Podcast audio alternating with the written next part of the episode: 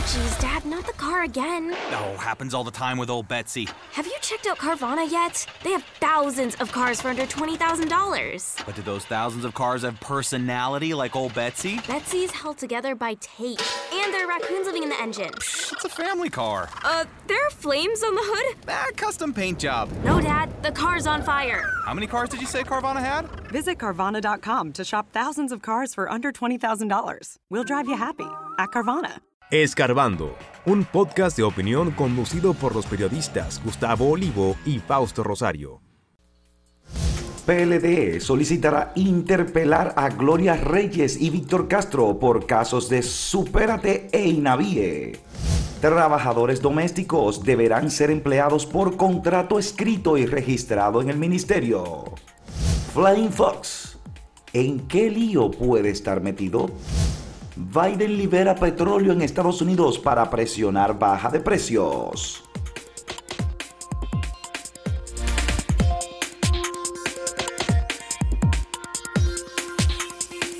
Mira, hay una noticia, Natalie, que de ayer o antes de ayer, en la tarde, hacia acá, es una noticia de primera plana y yo me alegro porque la gente eh, que vive en desgracia, excluida, la gente más pobre, más pateada en una sociedad como esta y en el mundo entero en general, no siempre es noticia de primera plana por cosa buena.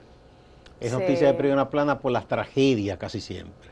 Y qué bueno que por lo menos hay un debate de lo que se debe hacer con las trabajadoras, trabajadoras y trabajadores domésticos. Aquella gente a quienes en muchos hogares confían el cuidado de los niños, el aseo de la casa, a veces incluso lavar la ropa, eh, cocinar los alimentos y muchas cosas más.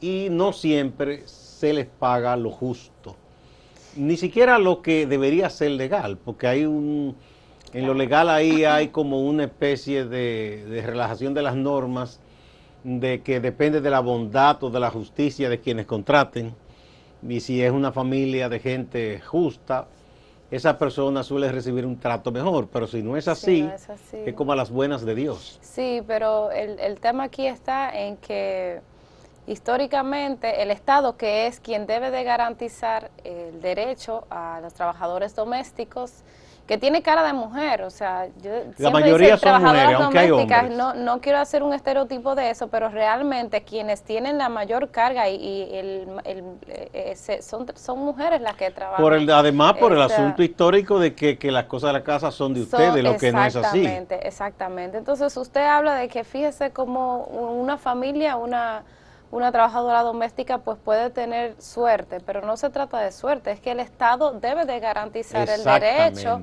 a- a- al, al buen trato, a, a una remuneración digna de estas personas.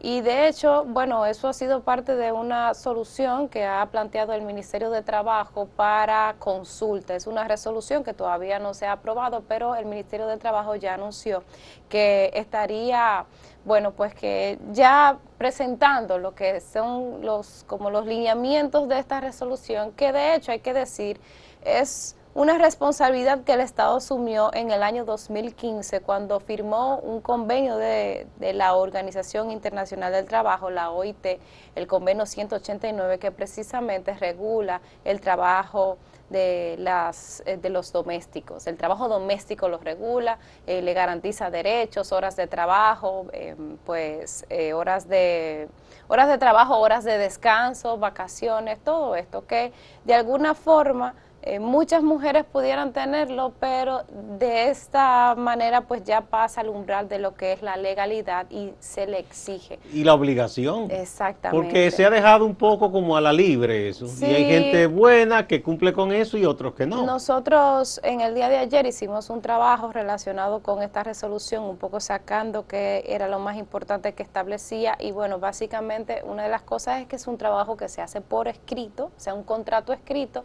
que de hecho tiene que pasar por el Ministerio de Trabajo y contempla, además de las horas de descanso, entre días y entre semanas la- el tema de las vacaciones y, y también eh, está, hay dos puntos fundamentales que quedan como a discusión, el primero en el Consejo Nacional de Salario y es el tema del, del salario, cuánto se le va a pagar a esta persona queda, pues ¿Cu- usted sabe que ¿Cuánto una- se le va a pagar como mínimo? Como porque, mínimo, Porque siempre claro. estará abierto que si usted quiere pagarle todo lo que usted quiera, no hay problema. Exactamente, entonces eso es una discusión que queda que quedaría pendiente una vez se, se apruebe esta resolución, que de hecho, repito, está en debate. Y lo otro es que cuando que también está el tema de introducir a estas personas en el sistema de seguridad social a través, y eso es otra discusión que deberá de venir en el Consejo Nacional de Seguridad Social.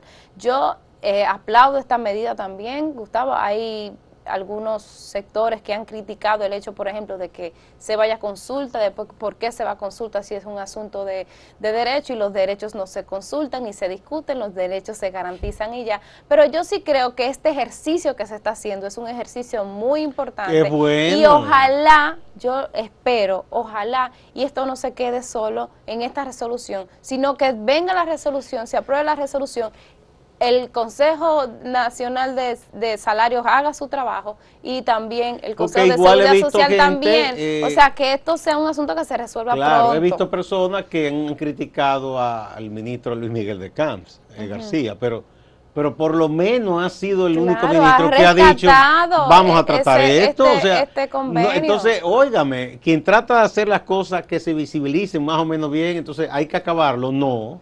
Hay gente que dice entonces, bueno, que mucha gente no podrá. Bueno, hay muchas cosas que uno quiere tenerla y no puede. O sea, si usted no puede, es como las empresas. Mm. Eh, un pequeño empresario quizá quisiera tener 100 empleados, pero si no da y solo da para 10, tenga esos 10, Tiene pero cumpla 10. con la ley. Sí, mira, de hecho, de las cosas que se ha quizás, que ha llamado la atención o ha- se ha cuestionado es el hecho de que con esto, pues el servicio del trabajo doméstico aumentaría y mucha gente que necesita un servicio de trabajo doméstico para salir a la calle, que no son personas ni siquiera de clase media, pues entonces no se privaría de, de este, de este servicio. Ahora, porque en otros países, por ejemplo, usted sabe que en países como Canadá tener una, un servicio doméstico No, en es Francia un lo tienen los O multimillonarios, sea, eso es una, eso es, o sea, tener una niñera es una cosa que la gente es rica. Y uno no quisiera llegar a estos niveles, pero sí, señores, o sea, el hecho de que, de que haya, exista un papel y que el Estado le dé garantía a estas, a estas personas de que se les, de que tendrán salario digno, de que tendrán vacaciones, de que tendrán horas de descanso, de que tendrán una forma de exigir si ese horario se le ha excedido del, del contrato. Oye, claro que se tiene que abrir las vías Mira, para otros eso. alegan y dicen, sí, pero esas personas regularmente están en la casa con dormida, o sea, que le dan techo, lo que equivale a decir no pagan alquiler. Ni alquiler y ni se le da la comida, pero, eh, espeta un átimo, como dirán los italianos, porque es verdad que esas personas tienen techo y que tienen ahí el almuerzo y la cena, qué sé yo. Pero hay que entender que si usted no le da ese almuerzo, esa hora para ese almuerzo, usted tendría que liberarle y que esa persona salga a comer. Claro. Entonces, eh, es, es verdad que usted le da almuerzo, pero se mantiene ahí permanentemente y de inmediato tiene que limpiar la- las losas y la vajilla. Y, No. Entonces, eh, todo eso igual está en la casa durmiendo, pero si a las 11 de la noche al niño se le antoja un jugo, a quien llaman es a la muchacha, Sí. dale un jugo al niño. Eh, o- muy de madrugada, cena. levantarse, ayudar, preparar a los muchachos para el colegio. O sea que no es tampoco que eso es eh, Sí, un es extra, que, que, es un plus. es que al final pues, sucede mucho que estas personas, por ejemplo, con dormida, en la práctica trabajan literalmente corrido, 24 horas porque son personas que tienen que estar di- disponibles todo el Para tiempo. todo lo que quieran los patrones. Entonces, de- esas son de las cosas que se quieren regular y yo de verdad que yo aplaudo, por lo menos este ejercicio, decir, mire, estamos trabajando para esto, de algo que venía, que tenía que haberse cumplido Igual hace mira, años. el porque amigo bueno Sergio que Tulio ha dicho algo en el documento que envió, que bueno, que no se toma en cuenta los contratos verbales, es verdad, pero él como buen abogado y que conoce mucho el sistema judicial dominicano, sabe muy bien que eso de los contratos verbales tiene sus problemas y entonces una persona de casa escolaridad, como regularmente son los y las domésticas, trabajadores domésticos, eh, a la hora de alegar frente a un oficial de trabajo, no es verdad que tendrá el desenvolvimiento, ¿verdad? Hablando de un contrato verbal con una persona profesional, que hasta puede ser que contrate un abogado, la van a minimizar ahí en una diferencia que haya. claro. No es lo No, mismo. que al final en la práctica no se ha dado y tenemos el código si ahí. está entonces- escrito, si está escrito y mire, me apodamos esto y estas son las condiciones, no pueden venir con cuentos. Entonces, ahí no estamos de acuerdo con el amigo Sergio Tulio. Vamos a una pausa y a ver qué temas hemos planteado para que ustedes den su opinión hoy. Dice, ¿podrá la izquierda dominicana fortalecerse y competir? ¿Sí o no? Vamos a la pausa y volvemos luego con sus comentarios.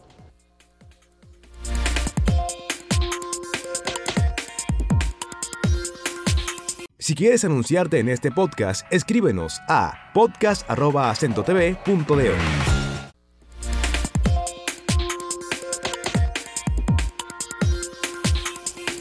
Bueno, desde que llegó a costas dominicanas, el yate de lujo Fly and Fox ha sido noticia. Primero fue visto en La Romana luego hizo su parada aquí en, bueno, pues aquí en la capital, en el puerto de Don Diego. Y se ha mantenido ahí en el puerto de Don Diego ya varios días. Estaba dispuesto a salir la semana pasada, pero por una investigación que no termina de aclararse cuáles- en cuáles condiciones se lleva esa investigación, este yate de lujo se encuentra eh, pues atracado ahí en el, en, en el puerto de Don Diego. Nosotros, eh, de las pocas cosas que se, han, que se conocen y que lo han dicho así de manera, eh, pues eh, algunos eh, funcionarios a los que se le ha preguntado es que esta investigación desde la Cancillería, desde aduanas, y desde el Ministerio Público. En ese trabajo que nosotros publicamos en el día de ayer, que les invitamos a, leer, pues hacíamos un poco un análisis de qué tan extraño es esto, porque si está aduana, bueno, está bien, ¿En se sobreentiende. metido? Pero el hecho de que esté el Ministerio Público, y nos lo decía una experta que de hecho consultamos para este tema, el hecho de que esté- el Ministerio Público esté metido en estas investigaciones, pues ya entonces da señales de que puede existir, de que existe la sospecha al menos de algo penal que estaría incurriendo la embarcación en este momento de, de tal magnitud que no ha podido salir de puerto Pero desde una hace pregunta, días. ¿y el señor dueño de eso, cómo que se llama? El ruso multimillonario. Ese hombre Tiene- dice que tiene más cuarto que medio Sí, humanidad. esa es otra, que de hecho... ¿Ese hombre está aquí o qué? No se sabe, Gustavo. Y recuerda también que al inicio, cuando pasó- cuando se le vio en costas de la Romana, se dijo, todos los, bueno, muchos de los medios hablaron de que Jeff Bezos, que es el, el propietario de Amazon, estaba ahí arriba, pues resultó Sí, finalmente que son que no, amigos. que Esos no ricos son amigos todos. Eh, se ha dicho de todo. Una de las versiones que hay es que el, es que la es que Estados Unidos habría solicitado a la República Dominicana su retención a propósito de las sanciones que tienen con Rusia y consecuentemente con los oligarcas rusos. Cosa que, que también nosotros un poco rebatimos por el hecho de que la República Dominicana de por sí no tiene sanciones.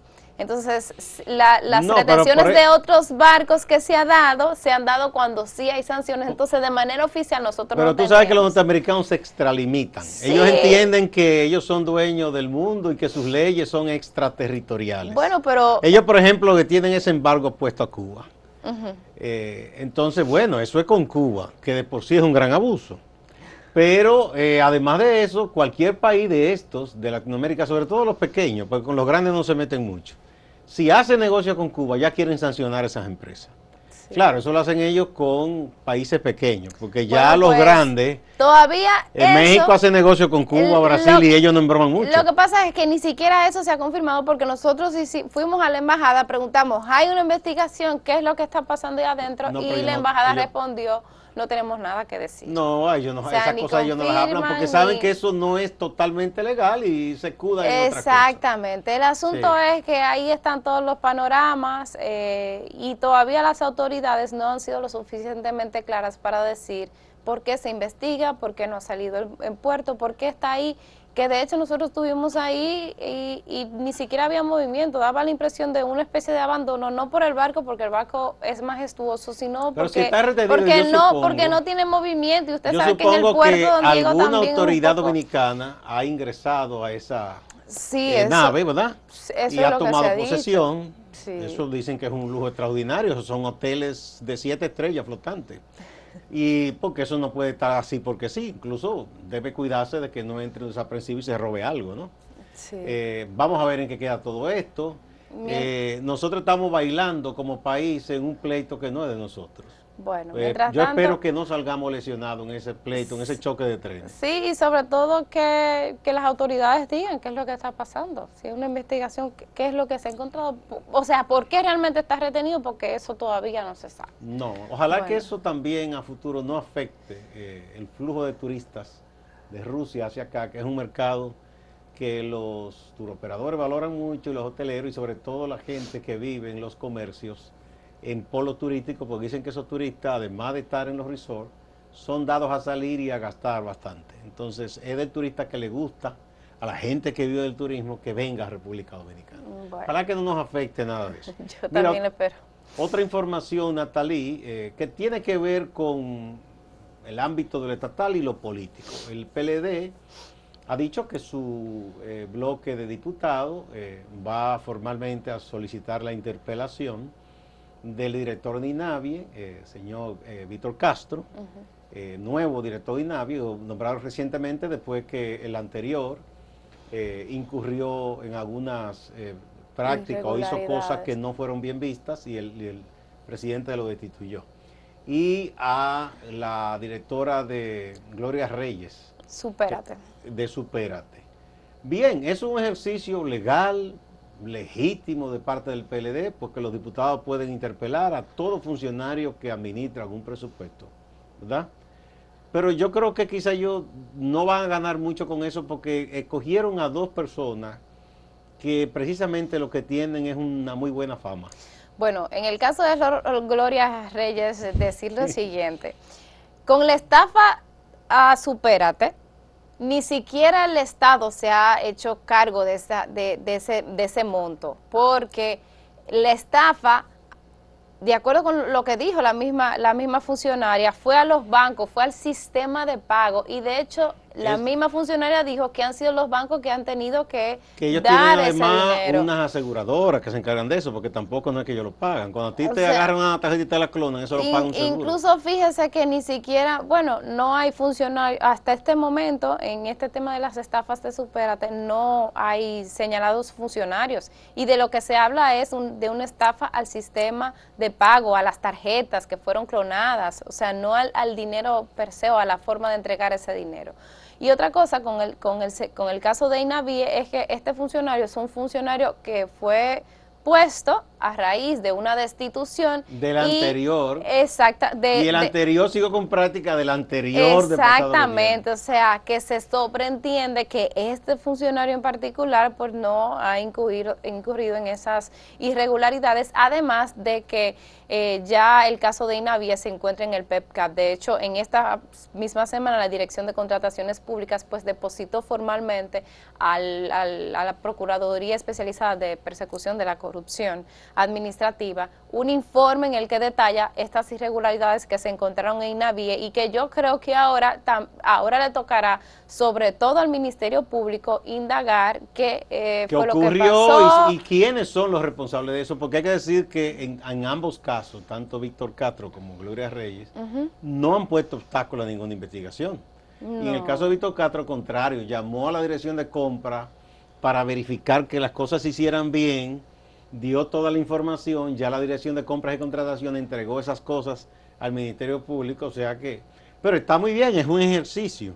Pero si ellos querían hacer algo como que tuviera más repercusión, los amigos del PLD, hay funcionarios que están mucho más en cuestionamiento. A mí me da la impresión que quizás pudieron encontrar otros, porque... Claro, de verdad- o- otro que sí yo creo que tiene muchas cosas que explicar, porque estos dos son personas que tienen un gran aval. Eh, la gente los reconoce, de hecho la misma oposición lo ha reconocido, que no son personas de vagabundería, pero está bien, eh, yo creo que ellos están un poco haciendo uso de No. su derecho, ¿no? Eh, puede ser interpelado un funcionario que administre dinero. No, y en el caso de Gloria Reyes, como tiene esta responsabilidad tan grande en materia de lo que es el sistema de asistencia social, pues generalmente estos cargos también ayudan mucho con la imagen de, de- del- de los funcionarios, porque hacen una gran labor, Sí. sobre todo por eso.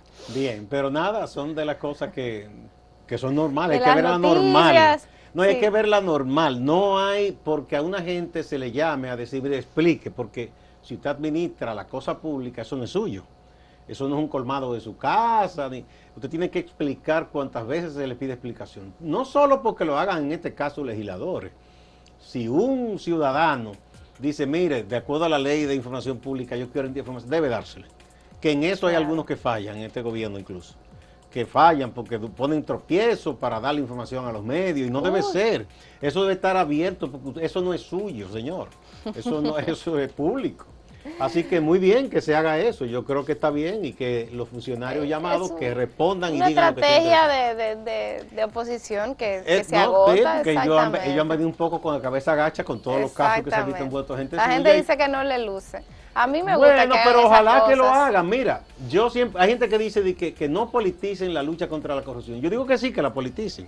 Ojalá que los políticos todos se saquen todos los trapos sucios para que la gente vea lo que hay. No, no, yo hay que, por mí que se pongan como dos gallos y se Yo a, veces, a mí no me gusta decir que, que al PLD no le luce, porque al fin y al cabo el PLD está haciendo oposición y lo que queremos, o sea, todo, todos los países necesitan una oposición. Están que prueben, que prueben, pero le luce a todo, decir lo que sea, no, no, eso no se debe eh, coartar la libertad de hacer oposición. Vamos, vamos a, la ver el tema. Aquí le estamos preguntando, hemos estado toda esta semana preguntando asuntos de los partidos y la política, si la izquierda, porque ahora de nuevo hay algunos partidos de la izquierda diciendo que sí, que se va a hacer un gran frente. Es difícil, como que la izquierda nuestra no se pone de acuerdo, contrario a lo que ha pasado en América Latina.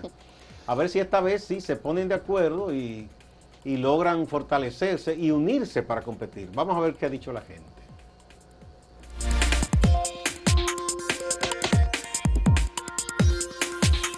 Síguenos en redes sociales, arroba acento diario y arroba acento TV.